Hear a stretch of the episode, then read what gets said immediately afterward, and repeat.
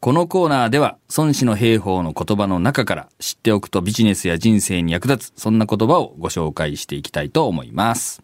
4月以降この番組で私も随分長尾さんから孫子の言葉を学びましてですね、はいはい。この孫子の兵法っていうものがうん。こう戦い方とかこう戦略とかっていうよりもどちらかというと、うんなるべく戦わなかったりうん戦わずに負けない方法っていうのを、はいはい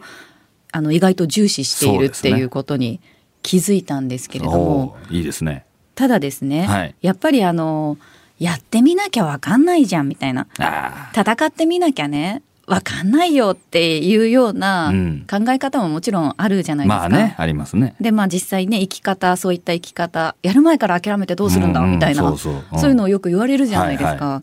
だからでしかもそういうとにかくやってみるみたいな人の方が、うんうんなんか評価高い気がするんですよね。あまあね 周りやる気があるっていうかねそうそうそうそう。はなので、うんなんかどうなんですかね孫子の言葉じの中でうーんそういうふうなこう実は戦ってみないとわからないみたいな考え方、生き方が、うんまあ、評価されてるなって思ってる方にはい。伝える言葉っていうのはありますか？あります。何でしょ孫子曰く。小敵の剣なるは大敵の虜なり。ううん小敵の剣なるはってこううん。剣術の剣硬いのがですね。はいまあ、硬くなになるっていうか、そんな感じですね。どういうことですか？ちっちゃい方、まあ弱い方がですね、もう負けるもんかと。やってみないと分かんないだろうみたいな感じで、硬くなになって、大敵に突っ込んでいくと。はい挑みかかると。大きな敵にはい。そうすると、虜になるっていうのは、その、餌食になるっていうか、飛んで火にいる夏の虫状態になるよっていう話です。ああなるほどやめとけよっていう。そういうことですね、うんちっぽけなやつは黙っとけよみたいな。うんそうそう。そういう教えですね。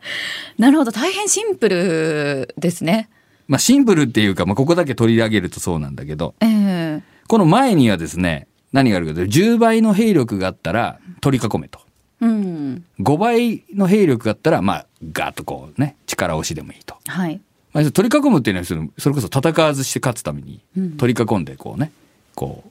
降伏させるってことなんだけど。で、5倍あったら言っていいんだけど、2倍ぐらいだったら、相手を分断させていけと。おはい。ーまあ、五分五分だと、まあ、五分五分の話なんだけど、はい。逆に、自軍の方が弱かったらうん、ね、逃げろと。逃げろ。もう鼻から話にならないぐらい下がったら、近づくなと。へいうえ教えがあって、最後にこれが、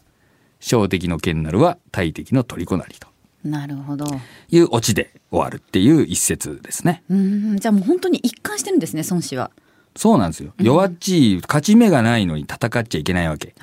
まあ、これはだからやっぱりこう命がけなわけですよね。うんまあ、だからっていうのがあるんで、だから一般のその、例えばその仕事にせよ、ね、勉強にせよ、何にせよ、えーまあ、や、失敗したからって命を取られるわけではないみたいなね。まあ、ええそんな話があるじゃないですか。だからそういう面と、その孫子をまあ何でも一緒にする必要はないんだけど、まあ孫子の教えをですね、生かそうと思うと、やっぱりそういったところはこう、えー慎重に行くべきだよっていうまあことになるんじゃないですかね。やっぱりなんかこう自分の力がどれぐらいあるかっていう状況分析っていうのも必そうそう、要になってきそこはやっぱ。り冷静にね、見定めなきゃいけないんだけど、うんやっぱりこうね、あの、特にえービジネスで言うと中小に行けば行くほどですね、山椒は小粒でピリリと辛いとか言いながら、はいはいはいあの、負けないぞみたいな感じで、こう、行くわけですよ。で、もちろんやろうと思えば戦い方あるよっていう教えももちろんあるんだけど、うんえーそれも考えずにとにかく気合と根性だけで突っ込んでいこうとする会社さんがね、あるんで、まあ、それはちょっと気をつけた方がいいですよね。うん、確かに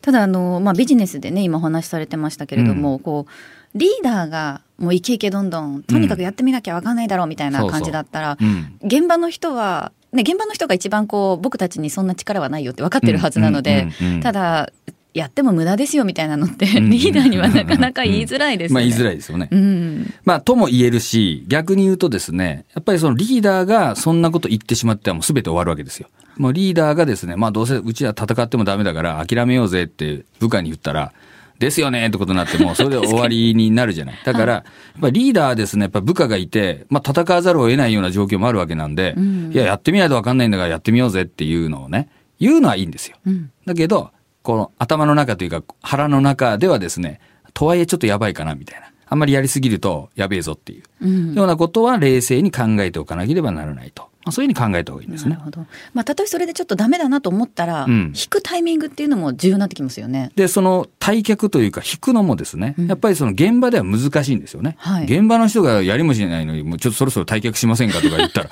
ふざけんなよっていう話になるじゃないですか。やっぱりだからそういうこう、マイナスのこうジャッジっていうかうんですね。あの、それはやっぱり上の人にしかできないんで、はいやっぱりこれはリーダーのための教えなんですよね、この孫子の兵法って。やっぱ将軍とか国王向けの話であって、やっぱ現場の兵隊が読むものではないんで、ええやっぱりその上の人はそのように考えておかなければいけないと。だからっつって部下にもうこれどうせ負けちゃうからやめようぜみたいなことばっかり言ってたんじゃ、まあそれはダメに決まってるだろっていうまあ話ですね。そうですね。はいただその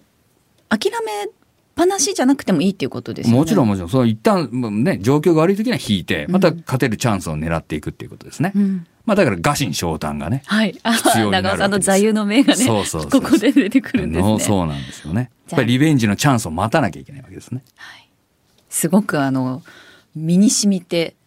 心に腑に落ちたっていう感じがします。長尾さんちょっと今日熱の入り方がちょっと違うなっていう感じがしました。もう餓神昇胆いつもケチつけていやいやたからねそんな。ことんなことない。今日もありがとうございました。ありがとうございました。